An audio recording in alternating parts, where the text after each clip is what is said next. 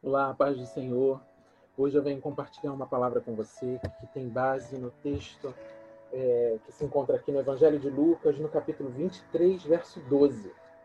Diz assim: Naquele mesmo dia, Herodes e Pilatos se reconciliaram, pois antes viviam inimizados um com o outro. E eu vim trazer para você a palavra que uma palavra que tem como título um reino de reconciliação. E agora eu peço para que o Espírito Santo traga à tua memória todas as pessoas com as quais você anda inimizado, como diz a palavra, né? Porque o reino de Deus, ele traz exatamente isso. Ele veio reconciliar. Em primeiro lugar, ele veio reconciliar o homem com o próprio Deus, né? Essa é a primeira ponte que Jesus Cristo construiu com a sua morte e ressurreição. Reconciliação do homem para com Deus.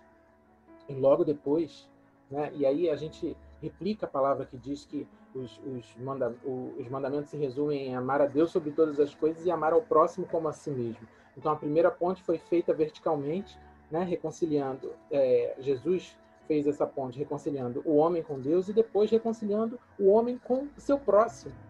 Então a gente precisa entender que a reconciliação faz parte da obra de Deus na nossa vida. E aí, olha, eu já, eu já dando um exemplo meu, eu já busquei reconciliação com pessoas puramente para que o reino de Deus fosse estabelecido. Sem vontade na minha carne, sem vontade humana de me reconciliar, de ir lá pedir perdão ou de perdoar, enfim, a maioria das vezes pedir perdão, mas eu fiz isso pelo reino de Deus. Então que seja pelo reino de Deus, mas faça isso.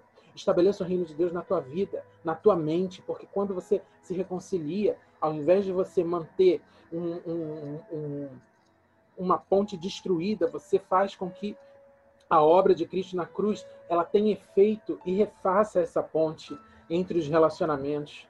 Eu não estou dizendo para você voltar, de repente foi uma situação difícil, voltar a ser íntimo ou voltar a se abrir com determinada pessoa, mas vá lá e se reconcilie, peça perdão, perdoe, faça o que for necessário, o que necessário for para que o reino de Deus seja estabelecido na tua vida, na vida da outra pessoa, seja onde for. Nosso propósito nessa terra é estabelecer o reino de Deus. E muitas vezes depende sim de um passo nosso. Depende sim de um sim nosso. Depende sim de um não para nós mesmos, para que o reino de Deus seja estabelecido, para que essa ponte seja reerguida e para que o reino de reconciliação realmente seja o reino de Deus em nós. Amém? Recebe essa palavra no teu espírito em nome de Jesus.